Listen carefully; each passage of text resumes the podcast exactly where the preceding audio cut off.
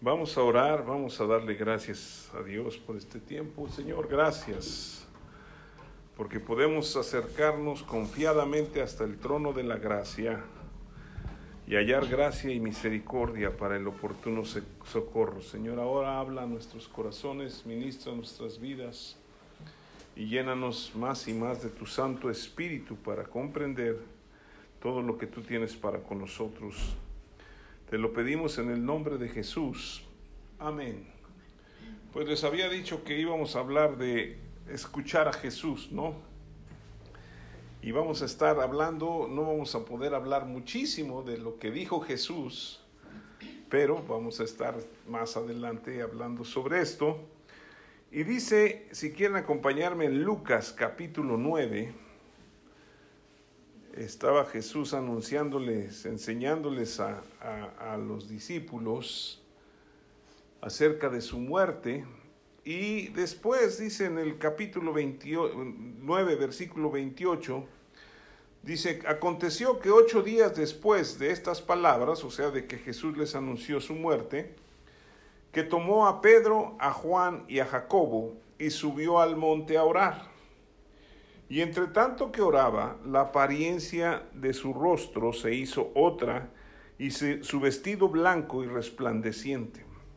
Y he aquí dos varones que hablaban con él, los cuales eran Moisés y Elías, quienes aparecieron rodeados de gloria y hablaban de su partida, que iba Jesús a cumplir en Jerusalén. Y Pedro y los que estaban con él estaban rendidos de sueño, mas permaneciendo despiertos vieron la gloria de Jesús y a los dos varones que estaban con él. Y sucedió que apartándose ellos de él, Pedro le dijo a Jesús, Maestro, bueno es para nosotros que estemos aquí y hagamos tres enramadas, una para ti, una para Moisés y una para Elías, no sabiendo lo que decía. Mientras él decía esto, vino una nube que los cubrió y tuvieron temor al entrar en la nube y vino una voz desde la nube que decía, Este es mi Hijo amado, a él oíd. Y cuando cesó la voz, Jesús fue hallado solo, y ellos callaron, y por aquellos días no dijeron nada a nadie de lo que habían visto. Ahora vamos a Mateo capítulo este, 17, y vamos a leer desde el versículo 1 Dice, seis días después Jesús tomó a Pedro, a Jacobo y a Juan, su hermano, los llevó aparte a un monte alto y se transfiguró delante de ellos y resplandeció su rostro como el sol y sus vestidos se hicieron blancos como la luz. Y he aquí les aparecieron Moisés y Elías hablando con él.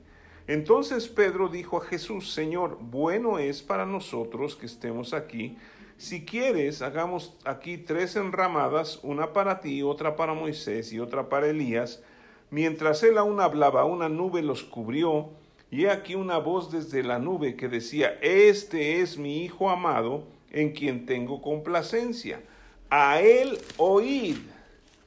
Al oír esto, los discípulos se postraron sobre sus rostros y tuvieron gran temor. Entonces Jesús se acercó y les tocó, dijo, levantaos y no temáis. Y alzando ellos los ojos a nadie vieron sino a Jesús solo.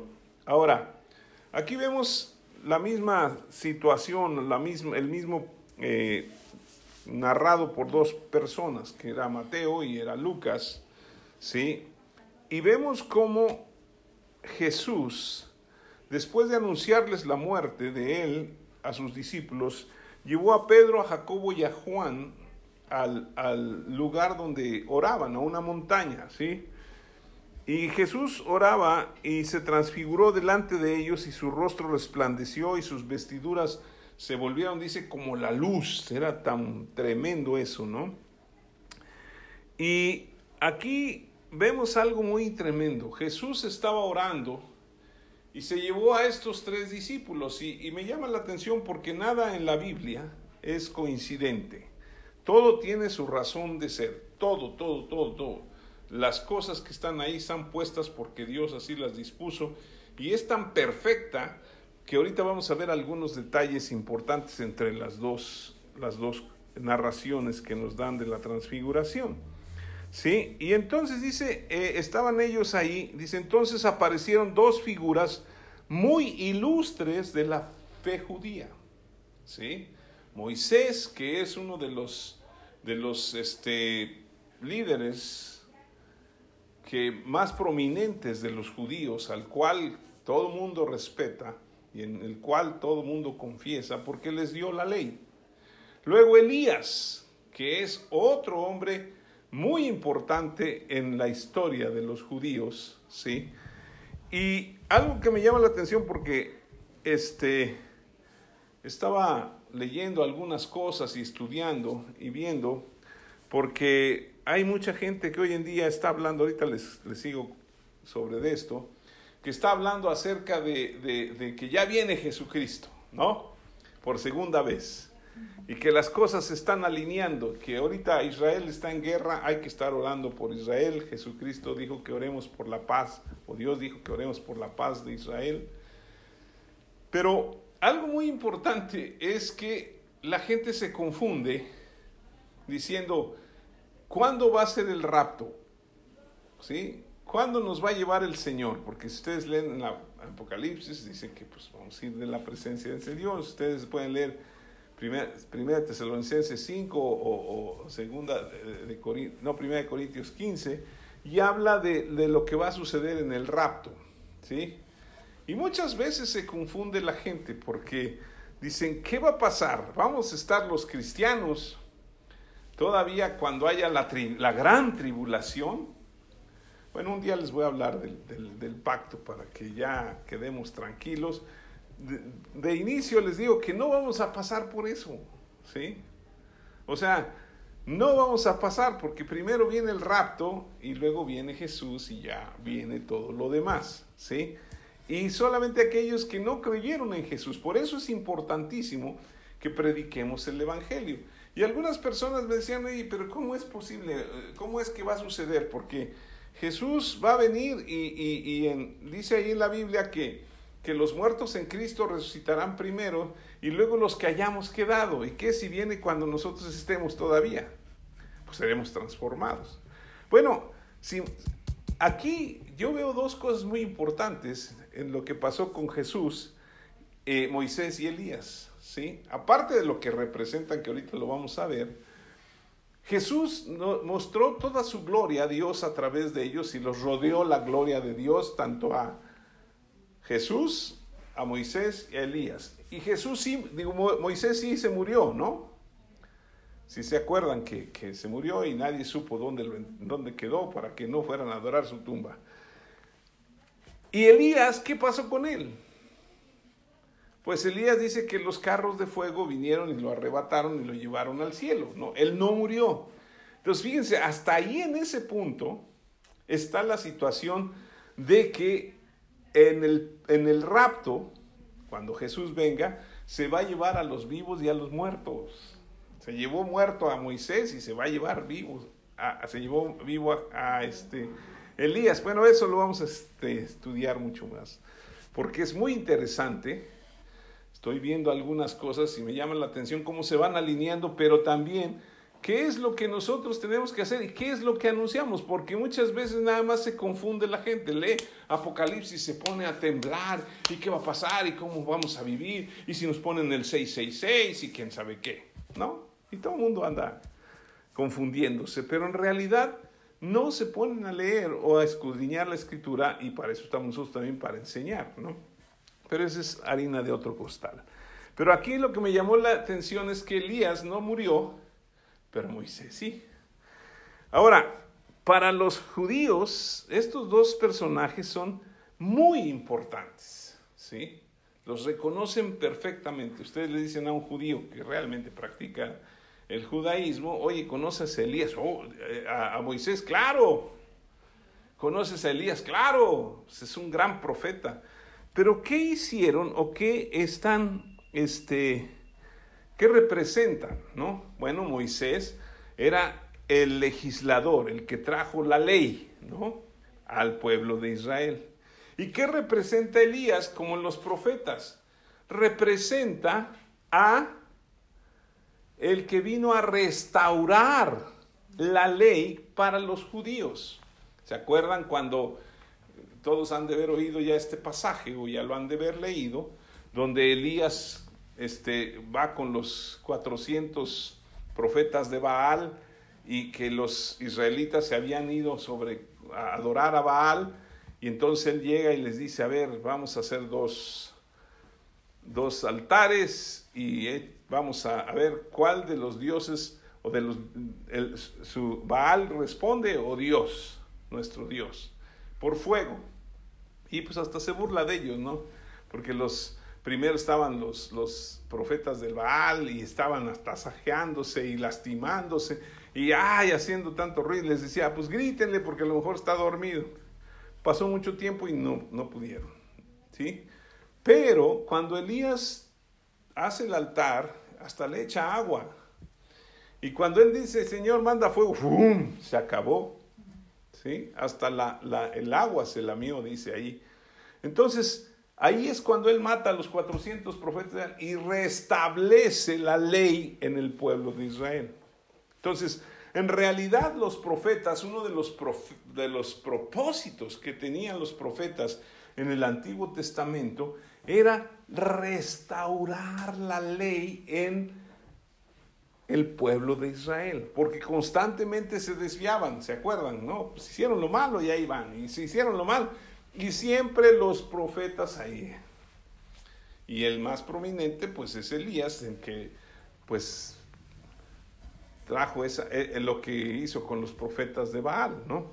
Entonces, imagínense a Pedro, a Santiago y Juan, que sí conocían la ley, cuando ven a Jesús ahí con ese resplandor, y ven a Elías y ven a, Moisés, pues estaban impresionados, ¿no?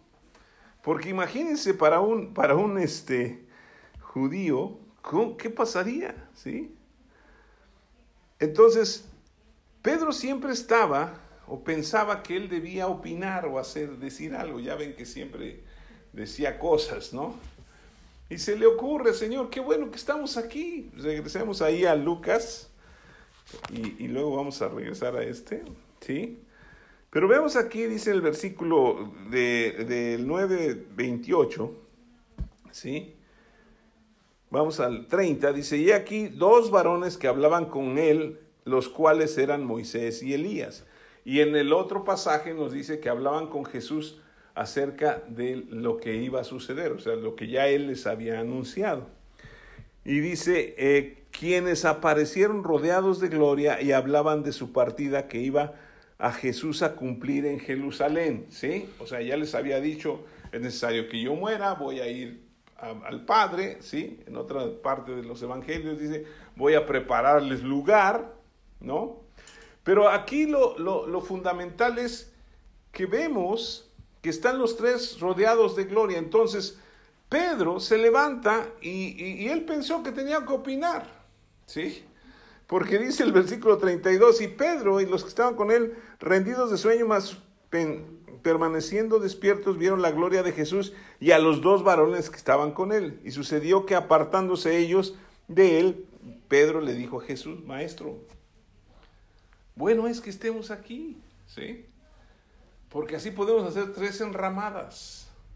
Una para ti, otra para Elías y otra para Moisés. O sea, los estaba poniendo al mismo nivel. Ahora, Pedro siempre opinaba, pensaba que tenía que opinar, pero cuando opinaba no pensaba normalmente bien, ¿no? siempre decía cosas muy aventadas y se alocaba de repente, ¿no? Como muchos de nosotros decimos a veces cosas y después, híjole, ¿por qué no pensé en, antes de hablar? Entonces, llega aquí el punto donde Pedro, igual que todos nosotros, queremos poner a los siervos de Dios, a la gente que estuvo con Jesús, al mismo nivel de Jesús. O sea, Oye, pues es que es un gran hombre, un gran hombre de Dios, ¿no? Moisés y Elías y fulano, sultano, pero no, realmente aquí hay algo muy interesante, ¿sí? Porque dice, aquí dice, sucedió que habla Pedro, dice, bueno, es para nosotros que estemos aquí y hagamos tres enramadas y ya dice, ¿para quién? Dice, mientras él decía esto, vino una nube que los cubrió y tuvieron temor al entrar en la nube y una voz desde la nube. O sea, Dios, el Padre Celestial, le dijo a Pedro, ¿sabes qué, Pedro? No.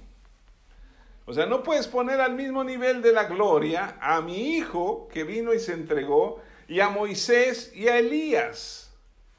Moisés es el que da la ley, Elías es el que la restaura, pero mi hijo es el que la cumple. ¿Sí? Y le dice, tienen que escucharlo a él. Ahora, me llama la atención porque les digo, la Biblia no tiene nada así que esté disperso. ¿Por qué fue Pedro, Jacobo y Juan? Si nosotros nos damos cuenta, la palabra de Dios nos muestra que Pedro significa piedra, ¿no?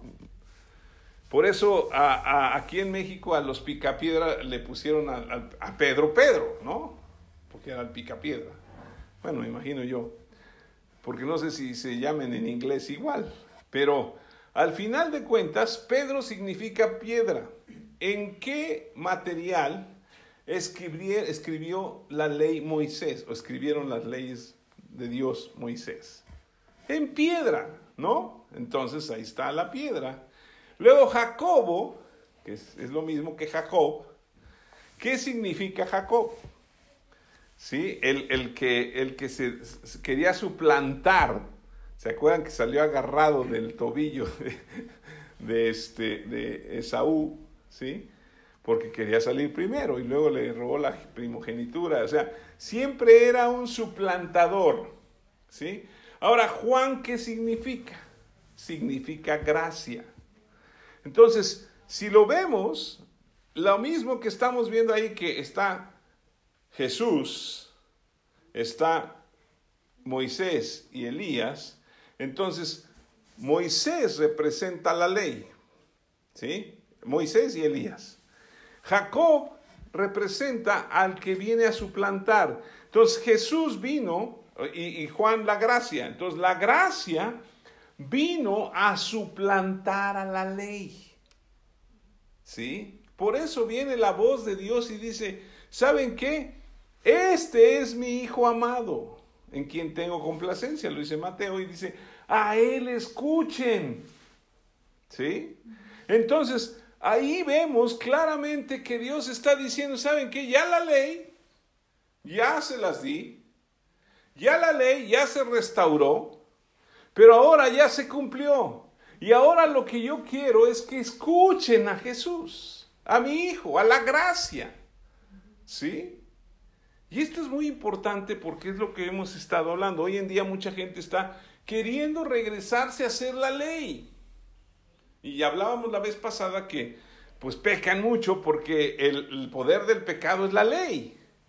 Entonces yo tengo que dejar a un lado, no, no, no quiere decir que la ley no es perfecta, hay muchas cosas y conceptos en la ley que me ayudan a vivir bien, pero bajo la gracia de Dios, o la gracia de Jesucristo. Entonces Jesús es la gracia y ahora tenemos que escuchar a Jesús. ¿Sí? Y dice la Biblia que Dios le exaltó hasta lo sumo y le ha dado un nombre que es sobre todo nombre. O sea, no podemos levantar la ley por encima de la gracia. No podemos levantar la ley y a los profetas o a Moisés y a los profetas y ponerlos al mismo nivel de la gloria de Jesucristo. Entonces Jesucristo es lo más importante, leía un versículo Samuel en Romanos 11 que dice que todo es por Él y para Él y de Él. O sea, nada hay más importante que Jesucristo. ¿Sí? Entonces nosotros sí tenemos que crecer y aprender que necesitamos vivir en la gracia, escuchar a Jesús. ¿Sí? Ahora, imagínense ¿sí? a estos discípulos que este, están ahí con, con algo muy, muy tremendo, porque ellos sabían, y lo vemos a través de la historia, que el que viera o estuviera en la presencia de Dios no viviría. ¿Se acuerdan que desde que Dios les, les habló cuando estaba en el monte Sinaí, que les estaba hablando al pueblo y que todos tuvieron gran temor porque decía, si aún alguien pasa de la, de la, del límite, aun cuando fuera un animal, va a ser muerto, porque la presencia de Dios es santa. Entonces todos los judíos saben que, que, que, no es tan fácil estar en la presencia de Dios y vivir. El mismo profeta Isaías, cuando Dios está hablando con él, él se dice, pues sé que aquí estoy muerto, porque he visto la gloria de Dios y mis palabras. Y dice, ¿se acuerdan del, del carbón encendido que le ponen en sus labios para que esté bien? Y, y todo el mundo tenía un gran temor. Entonces imagínense a Pedro, a Juan, y a Jacobo pensando, oye, ¿y ahora qué va a pasar? ¿Sí? Porque hemos visto la gloria de Dios y lo que va a pasar es que nos vamos a morir. Porque así lo decía la ley. Por eso cayeron postrados delante de Dios. ¿Sí? Porque así lo decía la ley. ¿Saben qué? Ustedes se van a morir. Pero lo más impresionante, ¿sí? Es que vemos algo muy importante que hace Jesús, ¿sí? Fíjense, vamos ahí a Mateo otra vez para que veamos, porque ahí lo dice un poquito más, más claro, ¿sí? Después de que en el versículo 15 Dice, mientras él aún hablaba, una nube de, luz los cubrió y aquí una voz de, la nube que decía, este es mi Hijo amado, en quien tengo complacencia. A él oíd. Al oír los discípulos esto, se postraron sobre sus rostros y tuvieron qué? Gran temor. ¿Sí? Ahora, entonces algo muy importante, lo que les estoy diciendo, tenían gran temor. Siempre la presencia de Dios a muchas personas nos causa gran temor. Algunos porque dicen, ay, ya vino Dios y nos va a aplastar.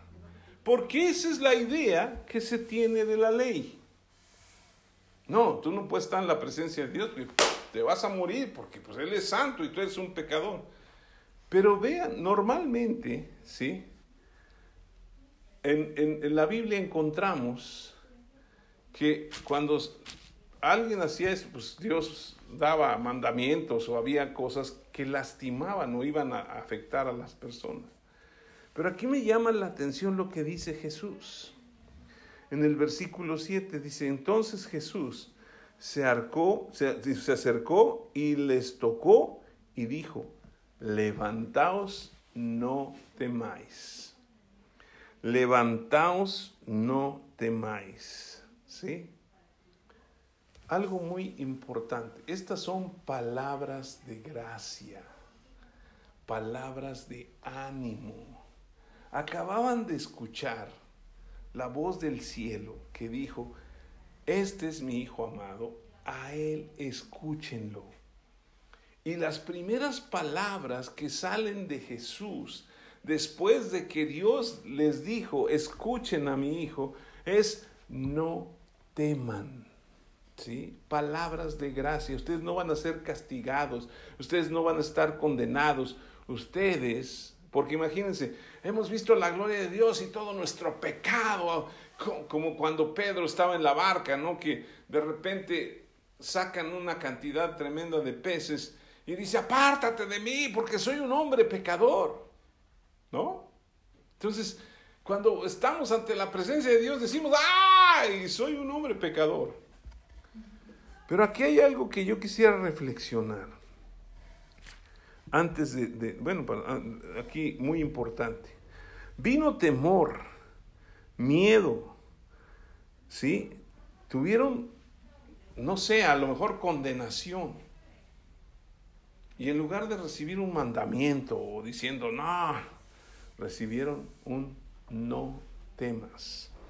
Cuando nosotros estamos con temor, con miedo, en depresión, en condenación, necesitamos aprender a, escuchar a Jesús.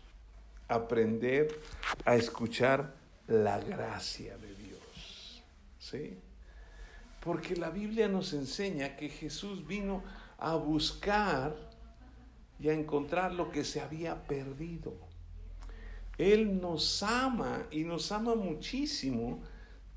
Dios, tanto que dio a su propio Hijo para que a través de su Hijo pudiéramos nosotros llegar a ser hijos de Dios y estar en su presencia. ¿Sí? Por eso nos dice ahí en, si quieren ir allá en, en Hebreos capítulo 4, Hebreos 4, normalmente no sabemos Hebreos 4.12, ¿no? Porque la palabra de Dios es viva y eficaz. Pero en el versículo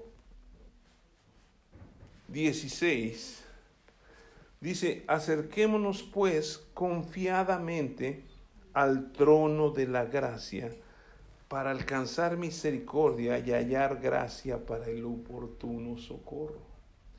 Acerquémonos pues confiadamente. ¿Qué pasa cuando estamos pasando situaciones difíciles? ¿Qué pasa cuando estamos viviendo cosas tremendas en nuestra vida que, no esperábamos, que son imprevistos. Y nos, muchas veces nos deprimimos y decimos, es que si, si, Dios está conmigo, ¿por qué me pasa esto? ¿Por qué ahora que estoy esforzándome por, por caminar con Dios me va, parecía que me va peor? Pero eso no es cierto, porque Dios tiene cuidado de nosotros y Él quiere que escuchemos lo que dice Jesús. Y la Biblia, el Nuevo Testamento, los Evangelios hablan de lo que habló Jesucristo. ¿Sí? Porque si ustedes se fijan y empiezan a leer los Evangelios, por ejemplo, en el, en, el Sermón del Monte, ¿no? Y ahorita tocamos algunas cosas. El diablo siempre viene a tergiversar lo que dice y a querer cambiarlo. Para que nosotros entremos en preocupación, entremos en miedo, entremos en duda, ¿no es cierto? Entonces, el diablo siempre va a querer tergiversar las escrituras. Lo hizo con, con, con Eva, ¿no? Con que Dios les ha dicho, ni siquiera, ni siquiera les dijo eso. Ah, pero como este mencionó a Dios, porque yo estoy seguro que el diablo ni oyó lo que dijo Dios cuando se lo dijo a Adán. Pero este, miren, una de las cosas, lo voy a decir así, una de las cosas que el diablo hace como experto, ¿sí? Es meter en nuestra mente, porque yo, yo le digo que, yo digo que él es el, el rey de la suposición, ¿no? siempre supone y supone y nos mete en la cabeza a suponer, ¿no? Oye, es que pues yo creo que se va a pasar esto y suponemos y ponemos y suponemos y suponemos y, y todo lo contrario a lo que habla la palabra de Dios normalmente. ¿Sí? Hasta se lo dijo cuando tentó a Jesús, y ahorita lo vemos, pero, pero a mí me llama la atención eso, que, que siempre es el rey de la suposición. Y yo tengo un amigo que siempre decía, la suposición siempre te lleva al error. Porque hasta que no sabes lo que está sucediendo, o sea, que no lo aterrizas, pues entonces, ay, es que pensé, ay, es que no, ¿no? ¿Cuántos, ¿Cuántas relaciones interpersonales se rompen por una suposición? Una cantidad tremenda, porque viene el diablo y nos hace suponer, ya te vio feo, no te saludó, algo trae, ¿no? ¿Sí? O sea, yo, yo soy de las personas que caminan en la calle y pues voy caminando y viendo, ¿no? Pues voy viendo y de repente algún hombre se me queda viendo y, y me hace así, pues yo también le hago así, ¿no? Porque digo, pues no sé quién es. Pero ¿qué tal si después, o si lo conozco o no me acuerdo de él, y luego va a decir, ay, ¿por qué no me saludaste, no? Entonces, Y pues si no me saludan, yo también ya los digo, hola, ¿cómo están? No, digo, más vale. Pero a veces esa, esos, eh, ahora estoy hablando de pequeños detalles. Pero siempre el diablo nos hace suponer, suponer, suponer. Imagínense a Pedro, a Juan y a, y a Jacobo suponiendo, no, sabes que ahorita va a caer un rayo y nos va a matar. Porque hemos visto la gloria de Dios y somos tan pecadores. Y eso es lo que viene el diablo a sembrar. Porque eso es lo que dice la ley. Por eso Jesucristo vino con la gracia a suplantar a la ley y a establecer el que escuchemos a Jesús. ¿Sí? Dice la Biblia, no decía Jesús, no dice la Biblia que ojo por ojo, diente por diente, pero yo les digo. Entonces la gente dice, no, pues la Biblia dice ojo por ojo, diente por diente. Ah, entonces hay que... No, no, espérate, ¿qué dijo Jesús? Ya no digas lo que dice la ley, ahora escucha lo que dice Jesús. Pero suponemos, no es que me voy a vengar, me la van a pagar. Cuando la Biblia dice, en el Nuevo Testamento mío es la venganza, yo pagaré. Déjale lugar a la ira de Dios. Él es el que nos defiende. ¿Sí? Entonces, simple y sencillamente nosotros tenemos que aprender a escuchar a Jesús. Por eso aquí en Hebreos dice, acerquémonos confiadamente ante el qué? El trono de la gracia. ¿Quién es la gracia? Jesucristo mismo. ¿Sí? Entonces, cuando nos acercamos confiadamente a Él, Él tiene la respuesta. Si hicimos algo malo, dice, para alcanzar misericordia.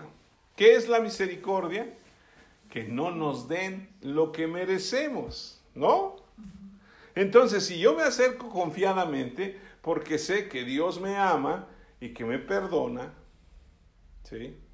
Si yo me confieso delante de Él o si confieso mis pecados, pues lo hizo cuando yo creí en Jesucristo, entonces Él me va a dar misericordia. Además, si yo veo en su palabra, dice que sus misericordias son nuevas cada mañana.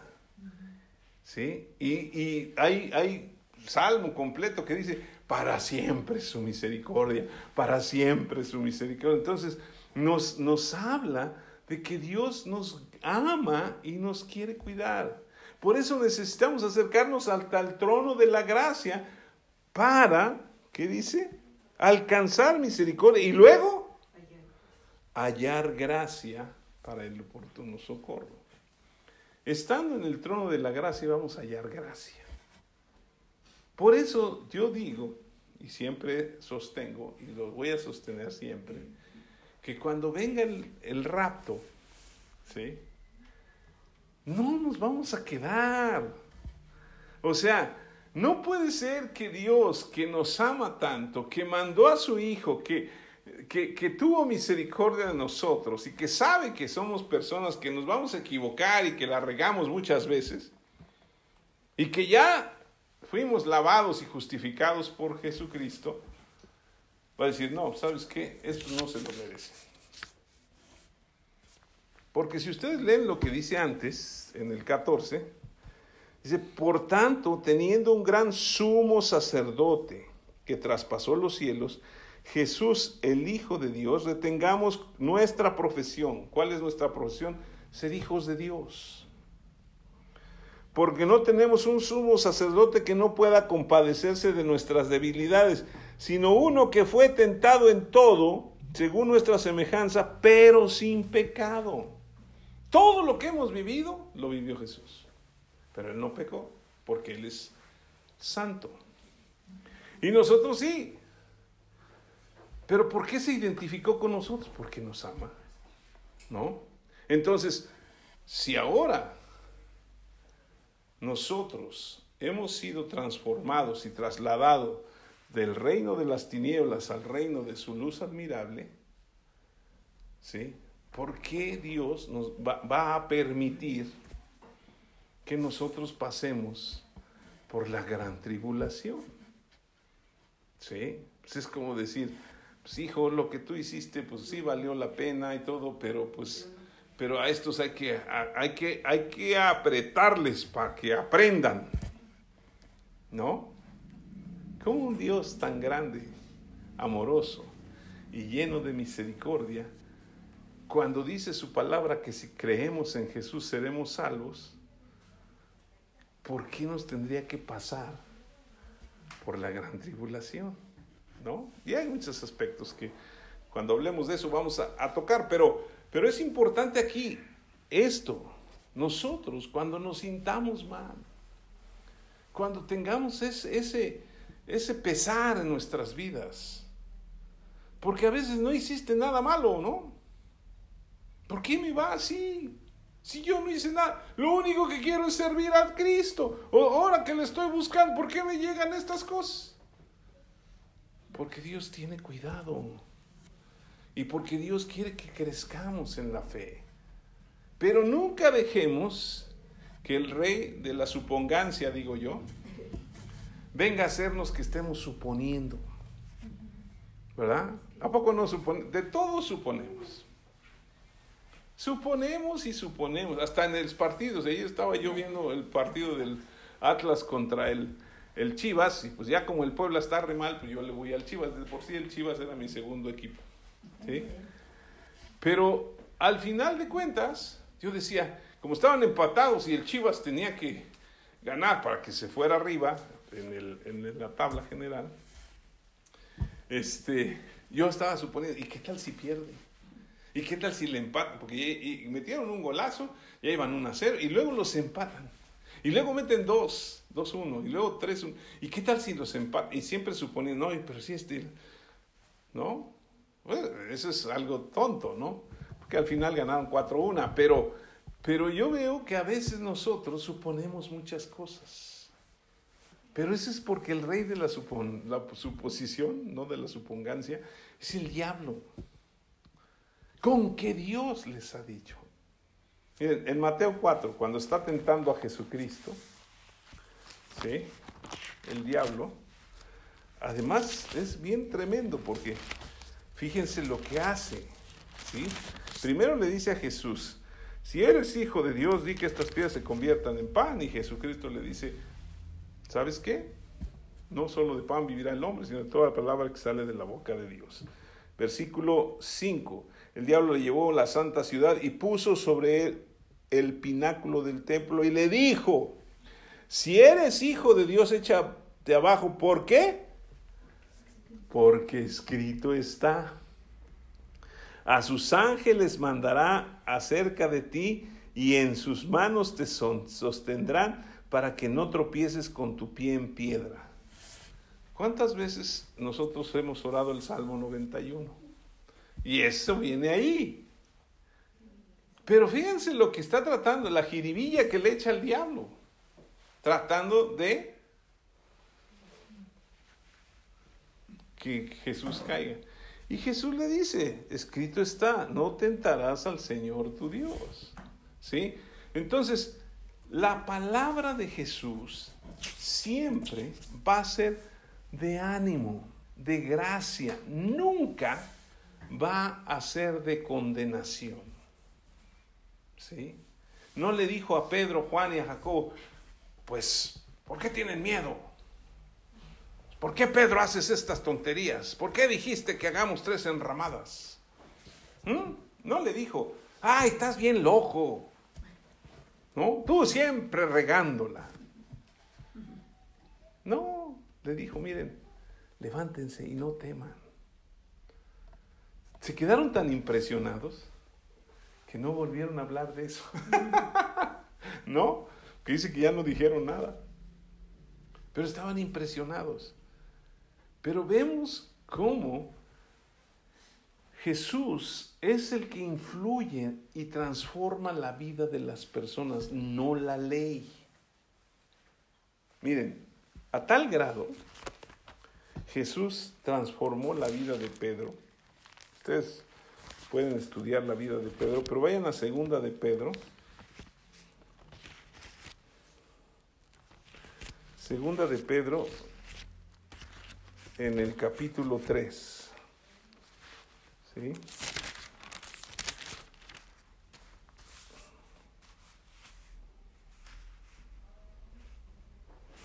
Vamos a leer el versículo, el último versículo que habla Pedro. Y dice, antes bien, ¿qué dice? Crecer en la gracia y el conocimiento de nuestro Señor y Salvador Jesucristo. A Él sea la gloria ahora y hasta el día de la eternidad. Amén. ¿Quién dijo que por qué no hacían tres enramadas? Pedro, el mismo que está escribiendo la epístola. ¿Quién es el que dijo, que puso al mismo nivel a Moisés, a Elías y a Jesús en gloria? Pedro. Pero fue tan tocado por el... Bueno, ustedes saben cuando Pedro negó a Jesús, cómo lo negó tres veces y luego cantó el gallo, ¿no? Y él se fue y lloró arrepentido y ¡ah! casi, casi, quiero morir. Y, vemos en, en Juan 21 cómo Jesús se acerca otra vez y le dice, Simón, hijo de Jonás, que es Pedro, ¿me amas? Le dice tres veces, por las tres veces que, que le había negado. Y no está la traducción correcta ahí, bueno, porque él le dice, ¿me amas más que todos estos? Y dice, sí, Señor, tú sabes que yo te quiero.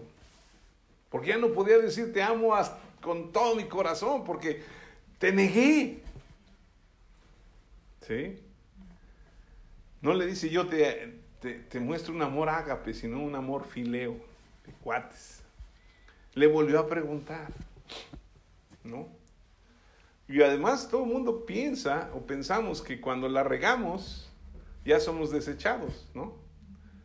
Pero vemos a Jesús. ¿Qué le dijo Jesús en Lucas 5 cuando después de, de que sacaron la pesca milagrosa y la llevaron a tierra y le dijo que le iba a ser pescador de hombres? ¿O no es cierto? O sea, ¿Y qué le dice Juan 21? Apacienta mis, mis ovejas, alimenta mis corderos. ¿Sí? Tú eres ahora el pastor, tú eres el que vas a pescar a, a, gente. No lo desechó. Esto es muy importante porque a veces pensamos que el estar en la presencia de Dios y, y, y, mostrarle quiénes somos nos va a desechar Dios. Dios todavía no ha cumplido lo que tiene planeado para nosotros. De verdad.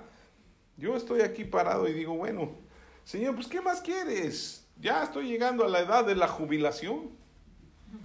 Pero no me quiero jubilar. ¿No?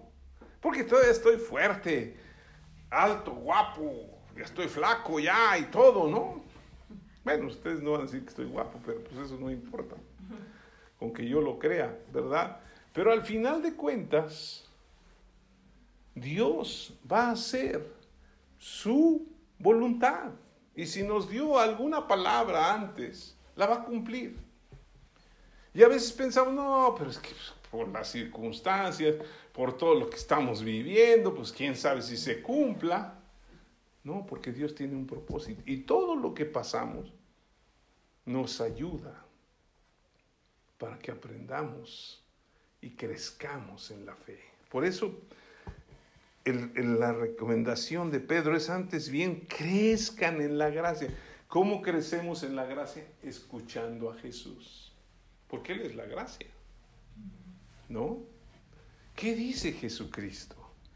¿Qué dice con respecto? O sea, la ley la citaba muchas veces Jesucristo, pero la, la, citaba de una manera amorosa, que no, no venía con el de la ley, el golpeteo, ¿no? el del juicio. Él vino para levantarnos, para restaurarnos. Por eso es importantísimo oír a Jesús. Muy importante. Necesitamos aprender a oír a Jesús. Crecer en la gracia. Y luego dice, y el conocimiento de nuestro Señor y Salvador Jesucristo, que es la vida eterna, conocer al Padre y al Hijo a quien Él ha enviado. En eso consiste la vida eterna, en eso consiste la vida cristiana, en eso consiste oír a Jesús, escuchar lo que Él dice y ya no venir a condenación, ¿sí? En Romanos capítulo 3 vemos algo que está tremendo, ¿sí? Romanos capítulo 3, versículo 20, dice, ya que por las obras de la ley ningún ser humano será justificado delante de él, ¿sí? Por eso quitó Jesucristo vino, la gracia vino a suplantar a la ley, porque por medio de la ley es el conocimiento del pecado. Y luego dice, pero ahora, aparte de la ley, se ha manifestado la justicia de Dios, testificada por la ley y por los profetas. La justicia de Dios por medio de la fe en Jesucristo para todos los que creen en Él porque no hay diferencia, por cuanto todos pecaron, pecaron y están destituidos de la gloria de Dios, siendo justificados como gratuitamente. ¿Por qué? Por su gracia, mediante la redención que es en Cristo Jesús, quien Dios puso como propiciación por medio de la fe en su sangre para manifestar su justicia a causa de haber pasado por alto que en su paciencia los pecados pasados. Dios no es histérico ni, ni histórico, ¿no? O sea, Él no se enoja con nosotros, ni tampoco nos está recordando, ay, es que tú pecas y pecas y pecas, ya hasta tienes pecas en todo el cuerpo. Él nunca se va a acordar de nuestro pecado. Pero algo que me llama mucho la atención es el versículo, ahorita se los digo 24, ¿sí? que dice, siendo justificados gratuitamente por su gracia mediante la redención que es en Jesucristo. ¿sí? Pero hay algo que quiero eh, eh, levantar, el versículo 21. Dice, que dice, pero ahora. ¿Cuándo? Ahora. Ya pasó el día de la ley.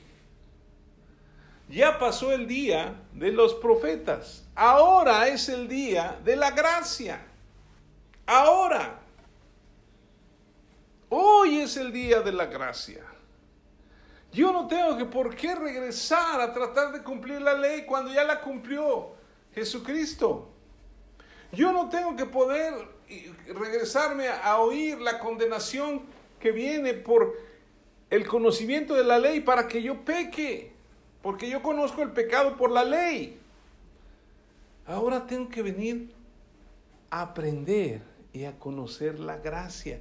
Ahora, aparte de la ley, se ha manifestado la justicia de Dios. Ahora soy justo. Ahora soy justo. A ver, digan, ahora soy justo. Yo soy justo. ¿Por qué? Porque ahora es el día, hoy. Ya la ley fue. Ya los profetas fueron. Hoy hay otros profetas, porque hay cinco ministerios, ¿no? El apóstol, el profeta, el evangelista, el maestro y el pastor, el pastor y maestro, ¿sí? Esos son para la edificación de la iglesia, pero no están basados en los profetas del Antiguo Testamento. ¿Sí? Estos son ministerios que da el Espíritu Santo y el Espíritu Santo es el que está ahora con nosotros y en nosotros para siempre. Y Dios nos puede dar, puede hacer profetas, ¿sí? O nos puede hacer pastores, o nos puede hacer maestros, o nos puede hacer evangelistas, o nos puede hacer eh, apóstoles, que pues, normalmente en los últimos tiempos no vemos apóstoles. ¿Creen que hay apóstoles todavía? Sí, los hay. Pero desgraciadamente se tienen ideas muy vagas de lo que es un apóstol. ¿Sí? ¿Por qué? Porque no hemos crecido en la gracia y el conocimiento del Hijo de Dios. ¿Quién estableció a los apóstoles? Jesús. ¿no? Al que Dios está diciendo a él, escuchen. ¿Quién estableció la iglesia. Jesús es la iglesia de Jesucristo. No es la iglesia de los judíos. ¿Sí? No somos la, la, la, sinagoga de los judíos, de los judíos. Ahora somos los hijos de Dios, que vivimos bajo la gracia. ¿Sí? Fuimos justificados como gratuitamente por su gracia. ¿Cómo? Gratuitamente. Un favor inmerecido, un regalo que no merecíamos. Y eso necesita escucharlo la gente, porque hoy la gente vive bajo una condenación tremenda, bajo una suposición de todo, ¿no? Suponen que son estos, suponen que son aquellos, suponen que ladran, suponen que esto, que... Pura suposición que no es realidad. La realidad es que nosotros ya no estamos bajo pecado, ahora vivimos bajo la gracia de nuestro Señor Jesucristo. Y vamos a ahondar más adelante qué palabras decía Jesús para la vida cotidiana, ¿no?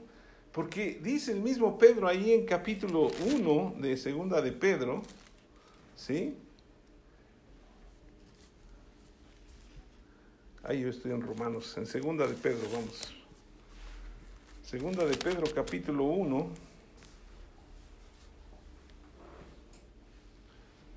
Dice, ah, este, ya me fui hasta Juan. En la segunda de Pedro 1, aquí está. Dice, versículo 3, como todas las cosas que pertenecen a la vida y a la piedad, que si, dice, nos han sido dadas por su divino poder mediante aquel que nos llamó de su gloria y excelencia, por medio de las cuales nos ha dado preciosas y grandísimas promesas para que por ellas llegaseis a ser participantes de la naturaleza divina, habiendo huido de la corrupción que hay en el mundo a causa de la concupiscencia.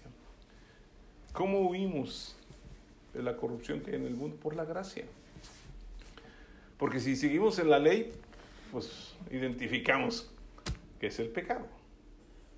¿O no? Entonces, yo quiero ser participante de la naturaleza divina. Es más, ya somos participantes porque hemos sido llamados hijos de Dios. ¿O no es cierto? Y Él nos ha dado preciosas y grandísimas promesas.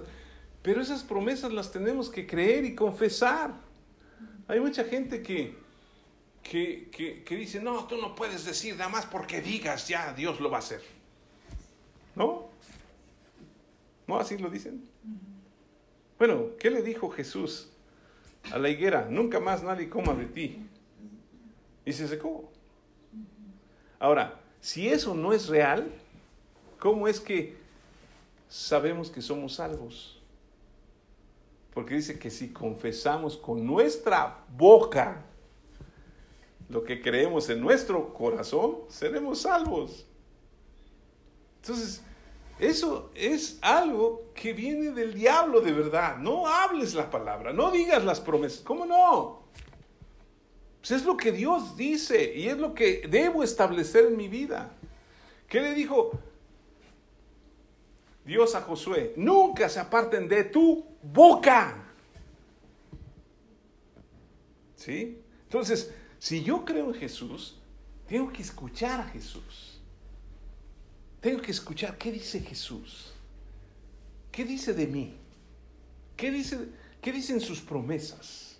Porque Jesús es Dios también. Y dice, ¿cómo, se cumplen las promesas de, en, en Jesús? Porque dice que todas las promesas de Dios son sí en Jesús y amén en Él. Entonces, después de 50, de 40 años de conocer a Cristo, digo, ay, ¿por qué no he caminado en lo que dice Jesús? Para ser participante, ya soy participante, por eso cuando dicen, oye, ¿tú quién eres? Soy un hijo de Dios. ¡Ah! Pues es lo que dice la escritura y si no lo creo yo, ¿Quién lo va a creer? Creí por lo cual hablé, ¿no? Yo creo, hablo. Es que yo no vivo en la pobreza, yo soy rico. Ah, bueno, la Biblia dice que Él se hizo pobre para que yo fuera enriquecido, ¿cierto o no? Y si tú no lo crees, yo sí. Pero es que no se ve, bueno, se está fraguando. Pero sí lo soy. Porque entre más yo hable lo que dijo Jesús, más me voy a parecer a Él. ¿O no? Pero primero, para hablar lo que dijo Jesús, necesito escucharlo a Él y aprender de Él. Entonces es muy importante que nosotros entendamos que ahora es el día del Hijo de Dios, ahora es el día de la gracia, ahora es el día de escuchar a Jesús, para que yo sea como Jesús, para que yo sea un verdadero seguidor de Jesús. ¿Sí? Cristiano quiere decir ungido, para que yo sea como Cristo, el ungido. Pero tengo que aprender a escuchar, escuchar, porque luego dicen, hay que escuchar la voz de Dios. ¿Sí? Pues lee la palabra. Pero es que yo la quiero escuchar más, quiero oír más fuerte su voz. Pues léela en voz alta. O súbele el volumen si la estás escuchando. ¿No? Esta es la palabra, esto es lo que Jesús dice, esto es lo que Dios dice. Pero somos muy dados a andar escudriñando cosas que ni entendemos. ¿No? Como cuando el papá le dice a su, la mamá, porque normalmente la mamá le dice a su hijo, tiende tu cama y no la atendió. Y la mamá dice, ¿por qué no la Es que no te entendí. ¿Qué quieres decir? O sea, es muy claro. Tiende la cama. ¿Qué le tienes que escudriñar? Bueno, esto parece muy sencillo, pero Jesús dice, ámense los unos a los otros. Pero es que aquel me cae gordo. Pues sí, pero ámalo, aunque sea gordo, con un amor gordo. ¿sí? Y aprendamos a caminar. Jesús dijo algo, con esto vamos a terminar, algo muy tremendo, que le llaman la regla de oro. Todo, todo lo que queramos que otros hagan con nosotros, debemos hacerlo nosotros primero con ellos. Todo lo que sembramos, cosechamos. Sembramos amor, recibimos amor. Sembramos bendiciones, recibimos bendiciones. Todo lo que sembramos. Por eso Jesús es maravilloso cuando le conocemos, cuando nos adentramos, cuando empezamos a escudriñar qué por qué Dios dice, este es mi Hijo amado, en quien tengo complacencia escúchenlo a Él. Ya no escuchen tanto a Moisés ni a Elías, ahora escuchen a mi Hijo, porque ahora Él les ha dado el derecho de ser hijos de Dios. ¿Sí? Necesitamos hacer lo que Dios quiere que hagamos, que es creer en Jesús a Él oíd. Escuchen a mi Hijo. Señor, gracias por tu palabra, gracias porque Jesús es el verbo, la palabra de Dios hecha carne. Y cuando aprendemos a escuchar esta palabra, esta palabra nos transforma, porque no nos condena, porque no viene a lastimarnos, sino viene a levantarnos, viene a decirnos, lo que tú eres, Señor. Gracias por mostrarnos que tú nos amas y ya somos justos delante de ti a través de tu Hijo Jesucristo. Gracias porque ahora es el día de la gracia, porque hoy es el día en que yo tengo que aprender a caminar y a escuchar a Jesucristo. Porque así tú lo dijiste, Señor, y yo lo recibo. Gracias porque tú le diste diez mandamientos muy importantes, pero gracias porque tú me has dado uno solo. Escucha a mi hijo. Sí. Y por eso, Señor, yo te pido que me ayudes a que me des hambre y sed de la palabra de Dios para que yo pueda entender y comprender lo que hizo Jesús y lo que Él habla a mi vida. En el nombre de Jesús. Y si usted no ha entregado su vida a Cristo, es importantísimo. Primero tiene que creer en Él para poder escucharle. Y como decíamos, usted tiene que creer en su corazón, pero tiene que confesar con su boca la salvación. Y si usted quiere hacer esta oración, yo le voy a pedir que cierre sus ojos ahí donde esté y diga, Padre, yo vengo delante de ti. Y reconozco que soy pecador, pero ahora yo me arrepiento de todos mis pecados. Gracias porque tú me has amado tanto que diste a tu propio Hijo para que viniera a rescatarme. Señor Jesús, yo abro mi corazón y te invito a entrar. Ven, Señor Jesús. Haz tu morada en mí. Cambia mi vida.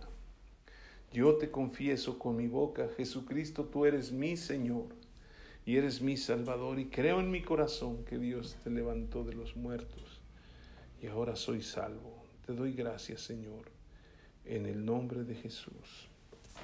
Amén.